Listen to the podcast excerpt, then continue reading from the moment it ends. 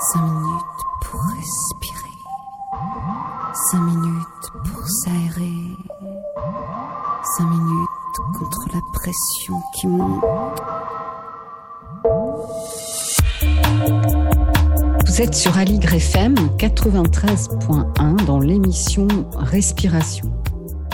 Eh bien, aujourd'hui, après euh, la dernière émission sur le Zen Soto, notre thème sera le, bouddhisme tibétain. Je vous propose une rencontre avec Sophia Strilrever, auteure, conférencière, biographe française du Dalai Lama et enseignante spirituelle, à l'occasion de la publication du manga Invincible au pays du Dalai Lama. Pour entrer dans cette atmosphère du Tibet, on commence par écouter des bols tibétains.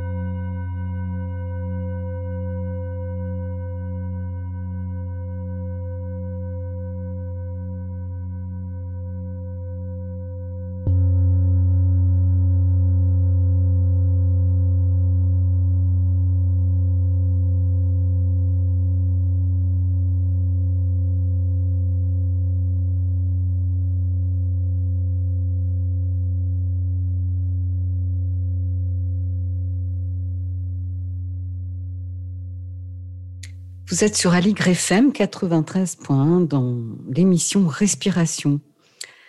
Donc j'accueille Sophia Strilrever pour la parution d'Invincible au pays du Dalai Lama.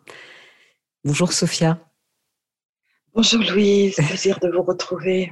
oui, très heureuse aussi puisque on a déjà fait une émission ensemble pour la parution d'un autre livre. Alors donc, vous êtes là aujourd'hui pour la parution de ce manga dont on va parler bien sûr, mais j'ai souhaité avoir avec vous euh, un éclairage sur euh, le bouddhisme tibétain que je ne connais pas beaucoup et que je pense que nos auditeurs seront aussi euh, heureux de découvrir. Est-ce que vous pourriez nous, nous le présenter?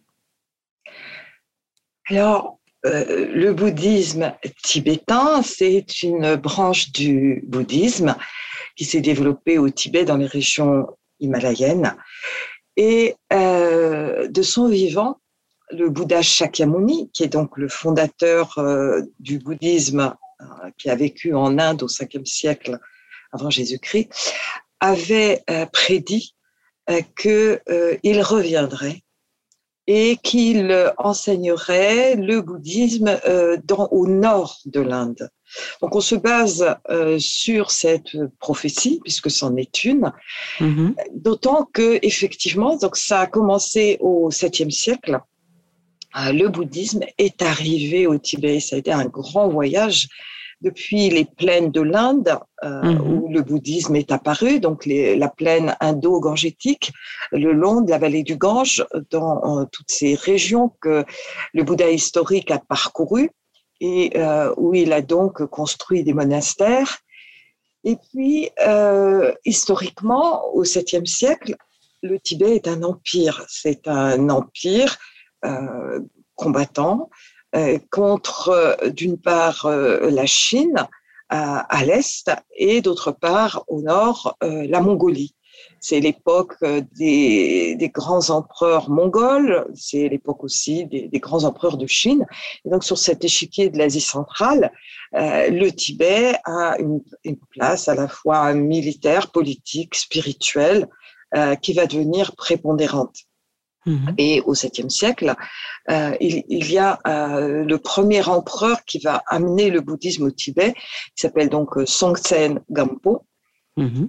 Et pour amener le bouddhisme au Tibet, il, il doit créer une langue qui soit adaptée parce que le bouddhisme a son vocabulaire et que euh, le tibétain est principalement une langue parlée, il n'y a pas de tradition écrite. Donc il va falloir inventer une langue, un vocabulaire, et il va falloir inventer une écriture. Et ça va être sa grande contribution euh, pour euh, la, créer les bases de la diffusion du bouddhisme au Tibet. Et euh, ensuite, donc ça c'est 7e, 8e, 9e siècle. Donc pendant ces trois siècles, il y, aura, il y aura trois grands empereurs. Donc le premier que je vous ai cité, qui va littéralement créer les bases de la transmission du bouddhisme, créer aussi les premiers monastères, le premier grand temple qui existe toujours aujourd'hui à Lhasa qu'on appelle le Jokang, qui se mhm. trouve en face du Potala. Et ensuite, ses successeurs vont faire venir de l'Inde de grands maîtres spirituels. Ils vont envoyer des, Tibétains euh, avec des, yaks des mules chargées d'or euh, pour, pour, attirer vers le Tibet euh, des grands maîtres qui se trouvaient dans la région de Bénarès, à l'université bouddhiste de Nalanda, qui était une très grande université du monde bouddhiste, qui attirait principalement donc des, euh, pratiquants, des méditants, des yogis de l'Asie du Sud-Est. Et tout d'un coup, cette connexion donc va s'ouvrir, va, va se créer avec, cette, euh, avec ces régions himalayennes et euh, c'est pas c'est pas simple d'aller jusqu'au Tibet parce qu'il faut monter des cols à plus de, de 5000 mm. mètres d'altitude. Euh, et on, on, va voir donc c'est cette histoire en fait qui euh, qui, qui, va attirer vers vers le Tibet euh, ces grands maîtres qui arrivent chargés de, de des premiers des premiers livres, des premiers textes qui vont être la base du bouddhisme Et euh, il va y avoir aussi la, venue donc, de ce second Bouddha, c'est comme ça que les Tibétains l'appellent, qui est Guru Padma Sambhava, euh, au 7e siècle, euh, qui, qui, est le second Bouddha et qui, qui introduit aussi tous les rituels, et notamment donc, ce qui va être la spécificité du bouddhisme tibétain, et qu'on va appeler le Vajrayana.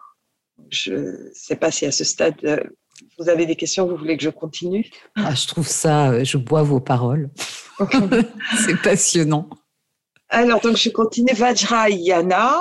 Euh, et, alors là, c'est intéressant parce que yana, c'est un mot euh, indien, sanskrit, qui veut dire véhicule. Et le véhicule euh, s'applique vraiment au bouddhisme parce que le bouddhisme, c'est en quelque sorte notre moyen de transport, ce véhicule qui va nous emmener vers l'éveil. Et c'est là que va se créer cette spécificité du bouddhisme tibétain qui va être un véhicule particulier, donc Vajrayana, le véhicule du Vajra. Le Vajra ici, ça signifie à l'origine ce qu'on appelle le foudre. Je dis bien le foudre, même si ça ressemble aussi à la foudre. Mais mhm. euh, c'était la tribu euh, du, du, roi et du dieu indien euh, Indra. Et c'était une arme de guerre. Il se servait de l'éclair euh, pour euh, transpercer ses adversaires. Et donc métaphoriquement, euh, ce, ce, foudre de guerre, c'est en fait l'éclair qui, qui va détruire les conceptions fausses et l'ignorance qui nous empêche de voir la réalité. Euh, la réalité qui est la vraie nature de l'esprit, la vraie nature des phénomènes. Et donc, ça, c'est donc ce Vajrayana, ce véhicule, on dit aussi c'est le véhicule de diamant, parce mhm. que le diamant, ben, c'est la pierre la plus brillante, d'une part, et d'autre part, c'est la pierre qui coupe toutes les autres. Et là, l'idée, c'est vraiment de couper les illusions, euh, de trancher les voiles qui nous empêchent de percevoir cette euh, véritable nature de l'esprit.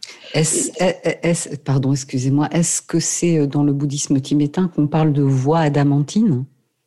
Voilà, la voie adamantine, c'est-à-dire la, la, voie du diamant, qui va donc reprendre les éléments des deux euh, voies ou véhicules. On est toujours sur la même idée, hein, que ce soit une voie, c'est un chemin, une route vers l'éveil, ou bien le véhicule, c'est ce qui nous transporte sur ce chemin, c'est-à-dire c'est tout cet ensemble doctrinal, euh, spirituel, pratique, de méditation qui va nous emmener. Et donc, euh, on considère le Vajrayana comme le troisième véhicule, après donc le premier qu'on a appelé Inayana. Ina, ça veut dire petit, petit. Pourquoi? Parce qu'en fait, ce premier véhicule, il va viser la libération individuelle.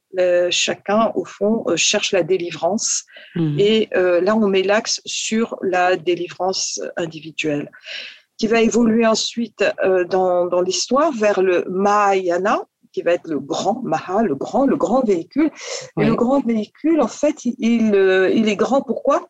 Euh, c'est pas parce qu'il est supérieur à l'autre, mais c'est parce que son objectif, c'est de libérer l'ensemble des êtres. Et quand je dis être, c'est être humain, bien sûr, mais aussi être sensible, c'est-à-dire les animaux, toutes les formes de vie. Les plantes euh, alors, les, plantes, on considère qu'elles ont aussi un esprit, qu'elles sont habitées par les esprits. De même que notre corps est notre habitacle, euh, en tant qu'humain, eh bien la plante, elle a aussi le végétal, il a son, il a son habitat, et à l'intérieur de, du végétal, eh effectivement, il y a un esprit, un esprit qui, qui ressent la souffrance et qui cherche euh, la libération. Euh, et donc ça, c'est le, c'est ce grand véhicule du Mahayana qui est marqué par le développement de, de la compassion.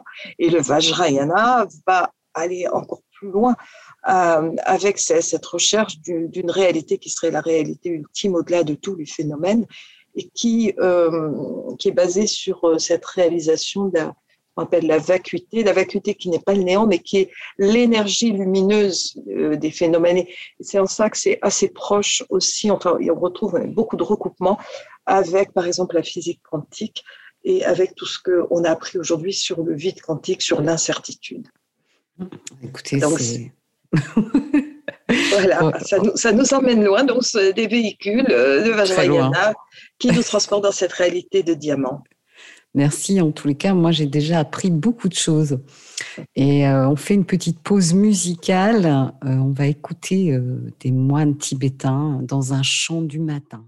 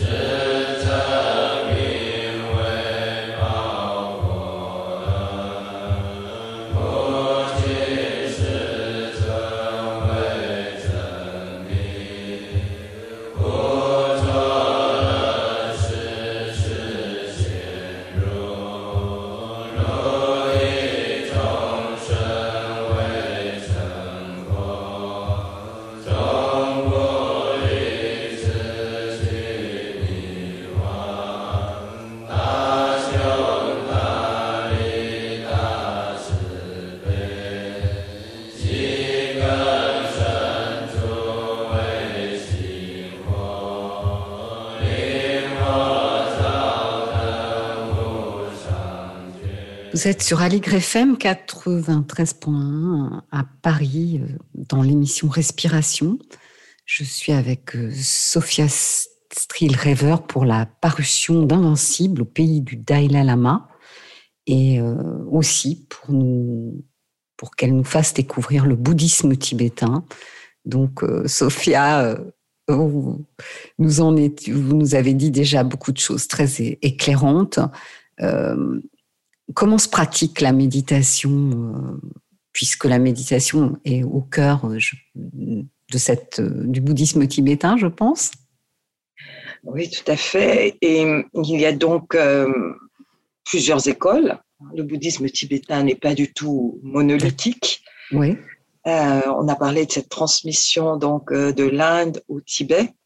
Mhm. et, ce qui s'est passé au Tibet qui est assez extraordinaire, en fait, c'est que euh, sur ce toit du monde, hein, puisque c'est la région au monde euh, la plus élevée, euh, l'air est particulièrement pur, cristallin, et, dans les montagnes, les, les, ermites se sont mis justement à méditer à méditer tous ces grands textes extraordinaires qui avaient été apportés de l'Inde, et ils ont créé leur propre lignée.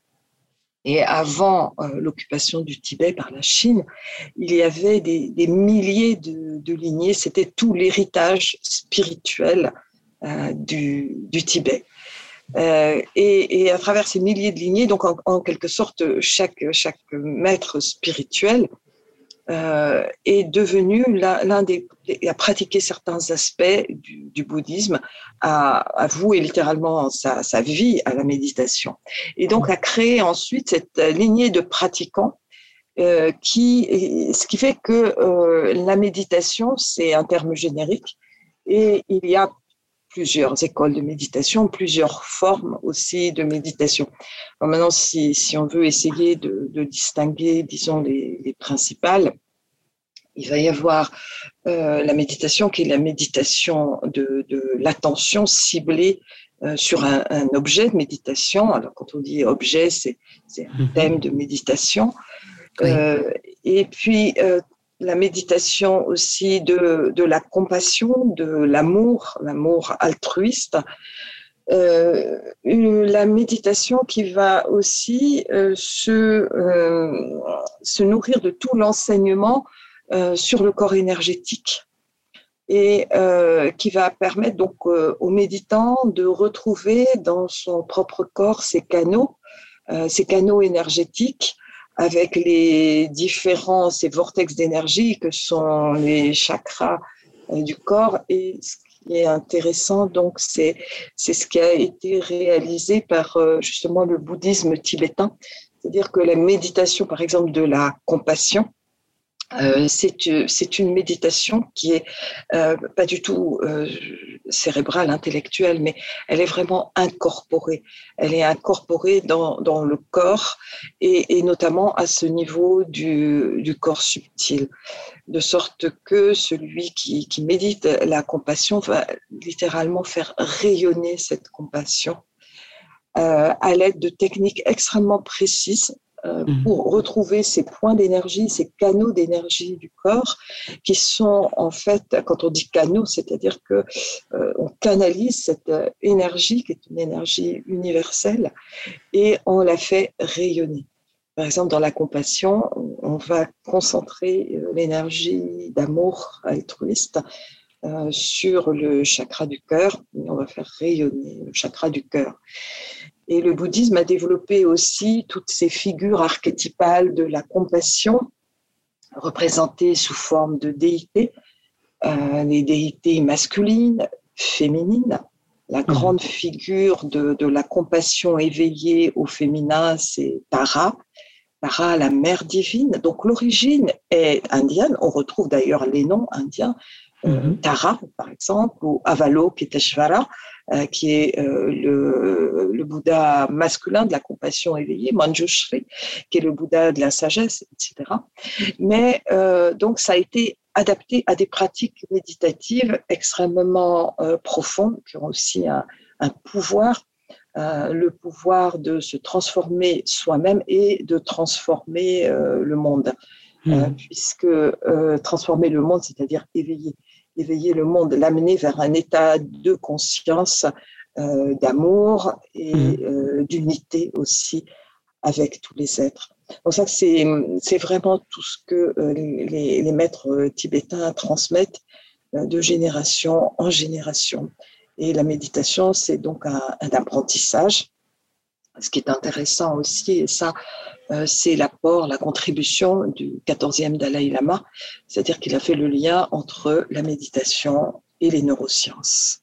Hmm. Et euh, ça, c'est tout à fait euh, passionnant parce que ça permet aussi d'objectiver la méditation. Et personnellement, dans, ma propre pratique de, la méditation, ça m'a donné des outils d'analyse et euh, de compréhension, d'approfondissement aussi de la pratique. Alors, les neurosciences vont pas remplacer la méditation, c'est pas ça du tout, mais euh, elles, elles, donnent des, des, balises, des repères, et elles permettent aussi de, d'observer de, euh, son esprit euh, mmh. avec des outils et avec une, une compréhension qu'on n'a pas, on n'a pas eu jusque-là. Oui, et puis c'est vrai que on navigue quand même dans l'invisible avec ces, pratiques. Donc, euh, c'est, les, les, rituels notamment nous donnent un, repère pour mhm. construire quelque, quelque chose. Euh, et effectivement, c'est précieux. Donc, vous êtes très proche de, du Dalai Lama. Euh, alors, très proche, je ne me permettrai pas de dire ça, mais voilà, j'ai l'immense, l'absolu honneur de, de co-signer quatre livres avec lui. Euh, donc de, de, le revoir euh, régulièrement. Euh, j'ai animé il n'y a pas très longtemps, là, cette année, au mois d'avril, un, un, live avec lui. Et, d'ailleurs, je vais présenter la semaine prochaine euh, son message à l'Afrique dans un sommet Europe-Afrique avec des chefs de gouvernement africains. Euh, donc, voilà, ma, je dirais que euh, je porte du mieux que je peux son message. C'est mmh. un message de, de, paix, un message d'amour pour le monde. Je mmh. pense que dans, dans, à l'époque que nous traversons, on a besoin d'entendre ces grandes consciences euh, pour essayer de, de, nous y retrouver euh, de, et d'être, d'arriver à être encore euh, dans la paix, dans l'altruisme, en dépit de, de, tout ce chaos que nous traversons. C'est vrai. voilà, qu'il a, il a ce message aussi à travers tous ses livres et, notamment sur, bien sûr, le bonheur. C'est son premier best-seller international. Euh, à la fin des années 90, c'était l'art du bonheur. C'est vrai qu'il dégage ça, en tous les cas. Euh, moi, je, évidemment, je ne l'ai pas rencontré comme vous physiquement, mhm. mais même au travers, euh, euh, il a une joie, une simplicité. je trouve qu'on retrouve quand même chez, chez les, les, êtres qui ont atteint un haut niveau de, de spiritualité. Euh, oui, parce que euh, ce que j'ai remarqué, c'est qu'en fait, euh, lui et puis d'autres personnalités spirituelles, ils sont capables de, de voir plus loin que les apparences qui sont tragiques de la réalité contemporaine. Mmh. Et ils ne perdent jamais, je dirais qu'ils ont une confiance non négociable dans la bonté fondamentale de, de l'être humain. C'est vrai. Et hum, on peut être découragé parce que effectivement le, euh, le, monde nous renvoie des, images de drame d'une cruauté incroyable. Et, euh, c'est, parfois, moi, j'ai besoin aussi de, repenser à, à, ces exemples, que ce soit lui. Bon, j'ai côtoyé aussi Sœur Emmanuel, euh, Amma. Ah oui, Amma, évidemment. Voilà, et de, de, retrouver cette source au fond, parce que c'est comme si c'était là pour, pour, nous dire que ne vous découragez pas, parce que vous avez, il y a, il y a dans les êtres et dans le monde euh, cette source de, de bonté, de, de, joie fondamentale. Mais le Dalai Lama, de lumière. et de lumière, mm. vous avez raison. Et Dalai Lama qu'on voit rire souvent, oui. Euh, je, je l'ai vu pleurer aussi. Mm. Euh, et, je comprends. Hein et se donner le droit de pleurer de, devant les mmh. souffrances, mmh. devant les souffrances du monde. Bon, bah écoutez, en tous les cas, moi, ça me rappelle Mathieu Ricard qui disait euh, qu'en fait, même si les informations présentent beaucoup les catastrophes, euh, lorsqu'il y a eu un, le tsunami, il y avait beaucoup plus de personnes qui ont été solidaires, etc. Je crois que c'est important de, de, mettre en avant cette bonté. Alors, on va faire une, à nouveau une pause musicale avec un, en écoutant euh, les chants euh, sacrés euh, de Gyuto Monk Tantric Choi, euh, des chants, chants for protection and good fortune.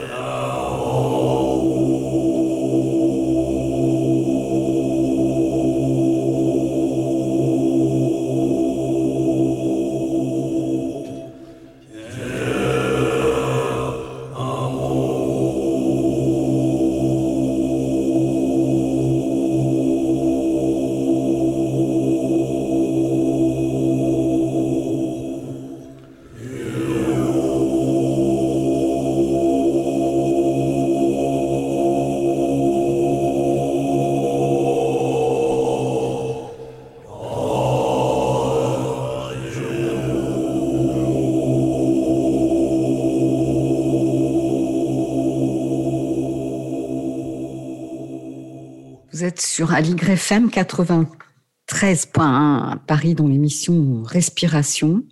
Je suis avec euh, Sophia Strillrever pour euh, la parution du manga Invincible dont on va parler maintenant. Alors, euh, écoutez, je suis un peu juste frustrée de vous avoir invité. vous auriez, j'aurais eu envie d'une émission complète finalement sur le bouddhisme tibétain, mais on va aborder quand même au travers de ce manga qui est très intéressant un autre aspect de ce qui se passe au Tibet aujourd'hui. Hein. Donc, vous publiez ce manga euh, qui est illustré par Kan Takahama et qui nous entraîne de Paris à Dharamsala. Il nous parle de sujets forts comme le handicap, l'oppression, la, résilience. Il nous plonge au cœur de l'histoire tibétaine, du bouddhisme et des violences subies par les peuples. Euh, donc, euh, il s'agit d'une histoire imaginée que vous avez imaginée à partir de faits réels, hein, Sophia. Quelle a été votre, votre intention en écrivant ce manga? Euh, Oui, pour moi, il y a la partie de l'histoire qui est l'histoire vraie et la partie imaginée qui, qui je voudrais que ce soit euh, que ce soit une histoire, euh, vous savez, autoréalisatrice, comme on parle de prophétie autoréalisatrice, euh, parce que il y, y a, la donc la première partie euh, de l'histoire vraie euh, qui euh, se rapporte à la situation actuelle du Tibet, mhm. le Tibet sous occupation chinoise depuis, depuis 1949 lorsque Mao Tse-tung a lancé l'armée populaire dite de libération à l'assaut du, Tibet.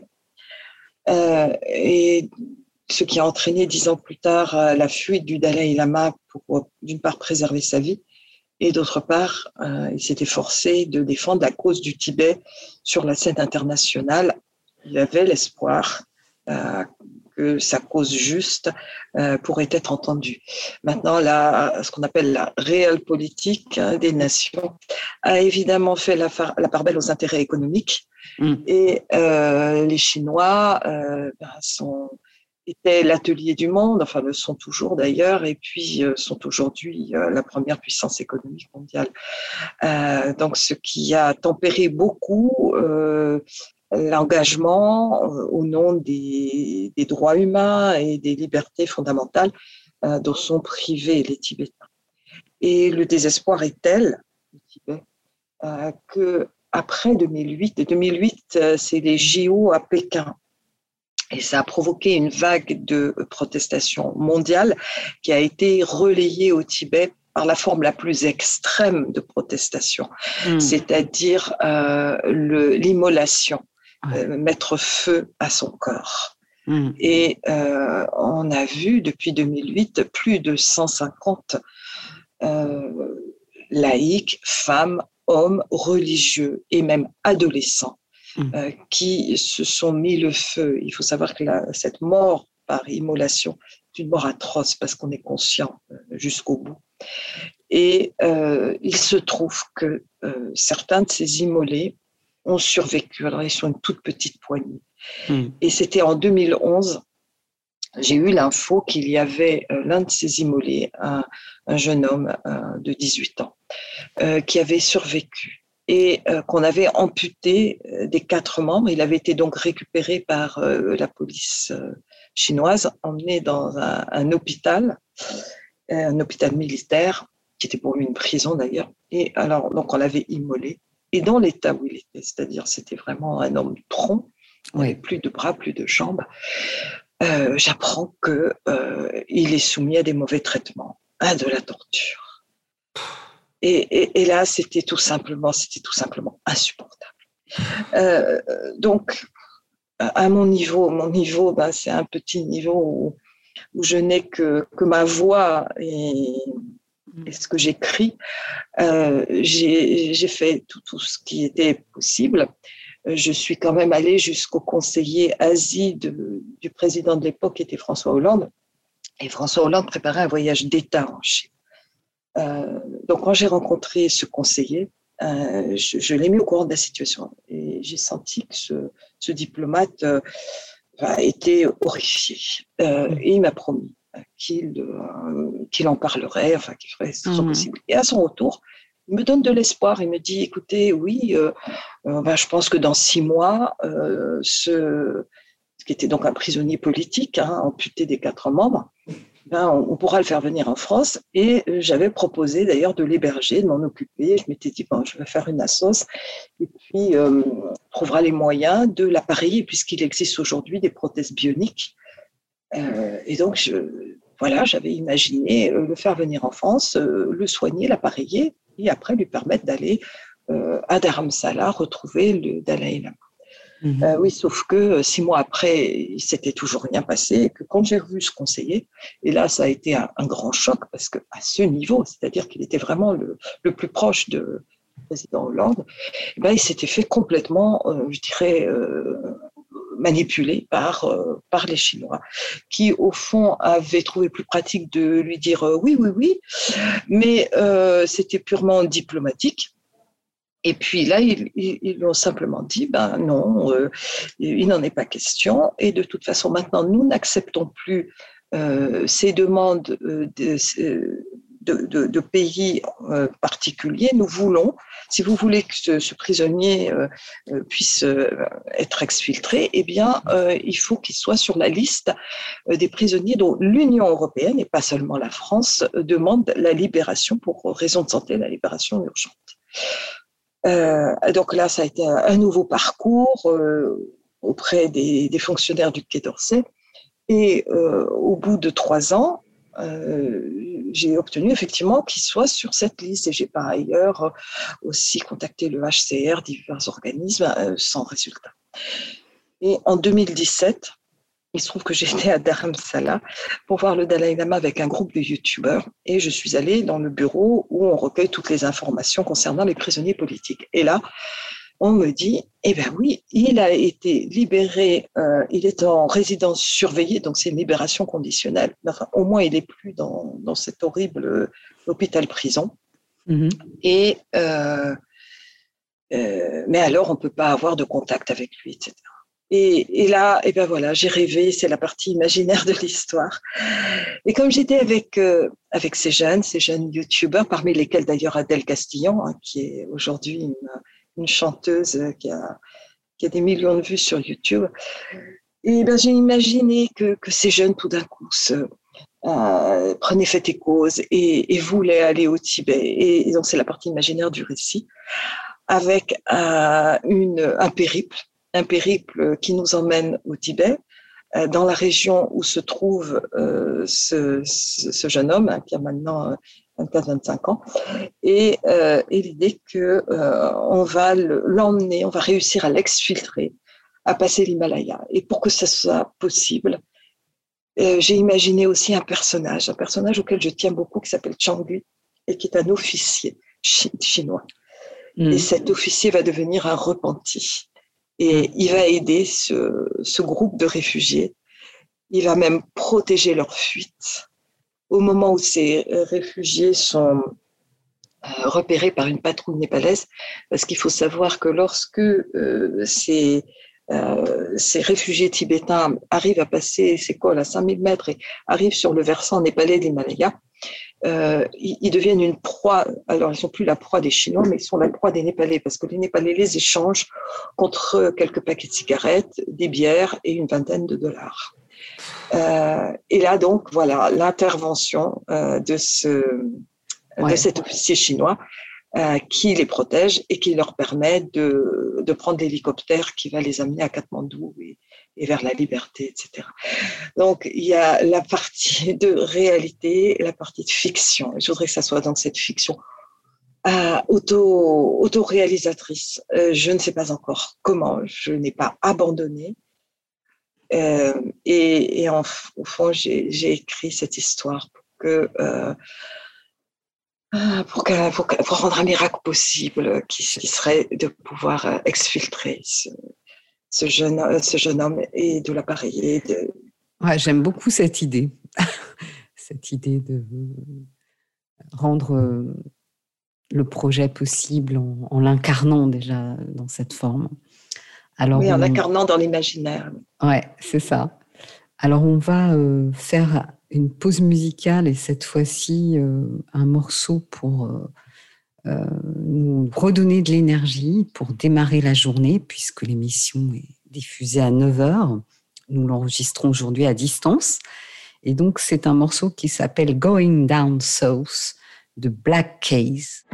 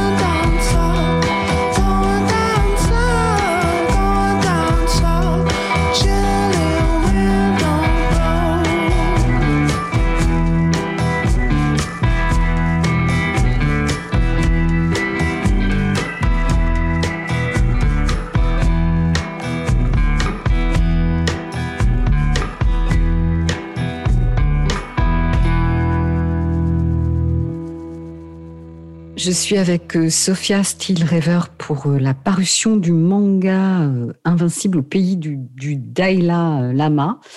Alors, Sophia, encore quelques mots sur ce, manga qui s'adresse plutôt à des adolescents. J'ai lu sur le dossier de presse, mais donc qui a été illustré par Kan Takahama. Comment s'est fait cette rencontre? Alors, euh, première chose, je dirais, euh, oui, c'est accessible à des adolescents, mais en fait, les lecteurs que j'ai euh, et les retours que j'ai eus sont de ben, d'adultes. Et ce qui, ce qui m'a beaucoup touchée, c'est qu'en mm. fait, l'un des premiers lecteurs, c'est le père d'une amie qui a été amputé récemment pour mhm. des problèmes de diabète. Et dans, dans, son centre de rééducation, il a, il a diffusé en fait ce livre et, et ces personnes se sont complètement identifiées à cette histoire. Et ça, ça m'a beaucoup touchée parce que d'une part, pour eux, c'était non seulement réaliste, mais ça leur donnait aussi un, espoir de se dire, mais, mais voilà, euh, j'ai une prothèse. Euh, parce que mon personnage, donc j'ai beaucoup parlé là de, de, ce jeune immolé qui a été amputé, mais il y a aussi cette jeune fille qui a été victime d'un attentat terroriste. Mhm. Et c'est elle, en fait, qui va traverser l'Himalaya, qui va, qui va donner toute l'énergie dans, dans ce récit. Et, et, donc, en fait, et donc ces personnes qui, qui, qui venaient d'être amputées voient tout d'un coup une héroïne qui, avec une prothèse bionique, est capable de, de traverser l'Himalaya et d'être euh, et d'être comme ça l'héroïne d'un récit. Et euh, ben, j'en ai été j'en ai été très touchée, très heureuse. Voilà ce, que, ce, que, je voulais préciser. Vous avez bien fait parce que effectivement, ça doit donner beaucoup d'espoir dans ce dans ce, ce contexte-là. Ben oui, je pense que quand on vient de subir une opération comme ça, on est amputé, c'est-à-dire qu'on a perdu une partie de soi-même avec tout ce que ça représente, que ce soit une jambe, un bras, une main, euh, se dire que, c'est en fait le début de quelque chose. Ça peut être, ça peut devenir euh, le début de quelque chose. Voilà.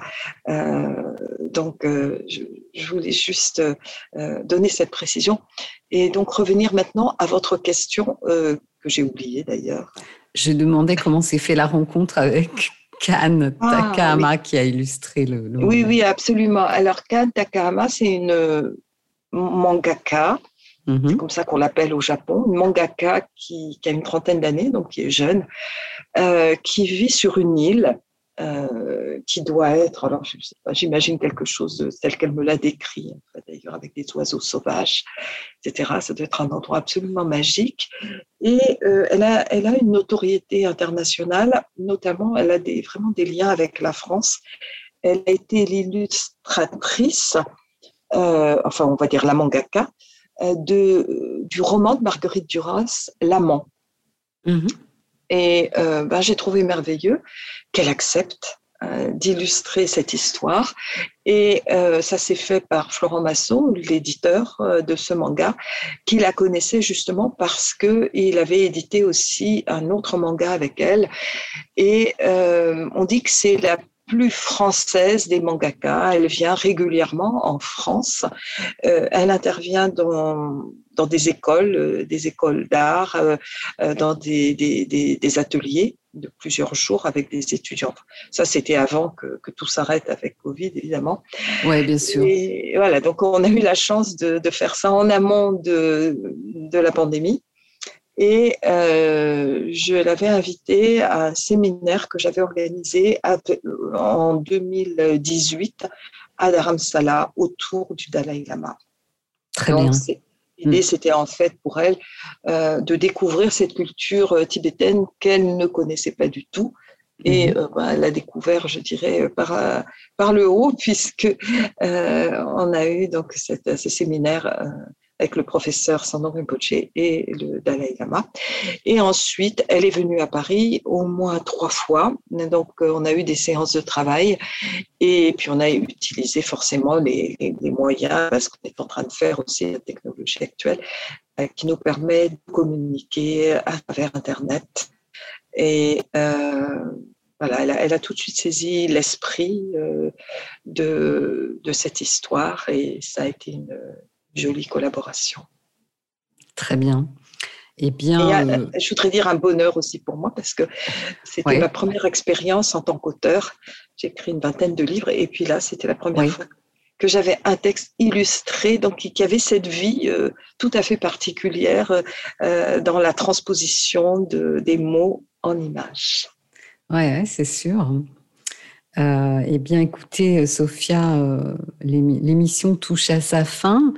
Euh, vraiment un grand merci euh, pour, pour votre, votre venue. Enfin, aujourd'hui, on l'a enregistré à distance, mais on était quand même ensemble. Absolument. La qualité d'échange était bien vivante. Et euh, que peut-on faire pour le peuple tibétain à notre modeste niveau si, pour, Juste pour terminer?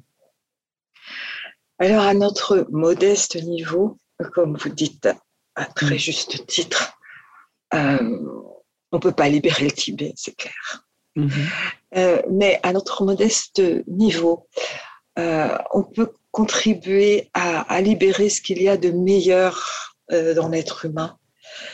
Et, et, justement, on parlait à propos de la méditation, de la méditation tibétaine, faire rayonner, faire rayonner l'amour et la compassion. Et, et de cette façon-là, euh, on nourrit des, forces subtiles qui sont des forces de lumière. Et c'est du moins ce que ma conviction profonde, euh, c'est qu'en faisant grandir cette lumière, en faisant grandir euh, l'amour, la compassion autour de nous, en faisant rayonner euh, à partir de notre cœur, euh, on contribue de manière indirecte à changer le monde mmh. euh, et, et, donc à, à permettre aussi que qu'un jour la paix revienne dans cette partie du monde qui a tellement souffert et qui souffre toujours. Merci beaucoup pour cette très très belle conclusion. Je voudrais juste dire que, que ce feu des immolations devienne un feu d'amour. Ouais. Merci beaucoup, Sophia. Alors, Merci euh, Louise, ça a été un bonheur de, de vous retrouver. Merci, bah, j'espère. Et de retrouver vos éditeurs. À une prochaine fois. Vous êtes sur Aligre FM 93.1 à Paris dans l'émission Respiration. On se retrouve à la rentrée pour une émission euh, le 3 septembre avec François-Marie Dru pour la parution de son livre chez Le Duc, Tout est vibration. Je vous souhaite un très bel été et de très bonnes vacances. 5 minutes pour respirer. 5 minutes pour s'aérer. 5 minutes contre la pression qui monte.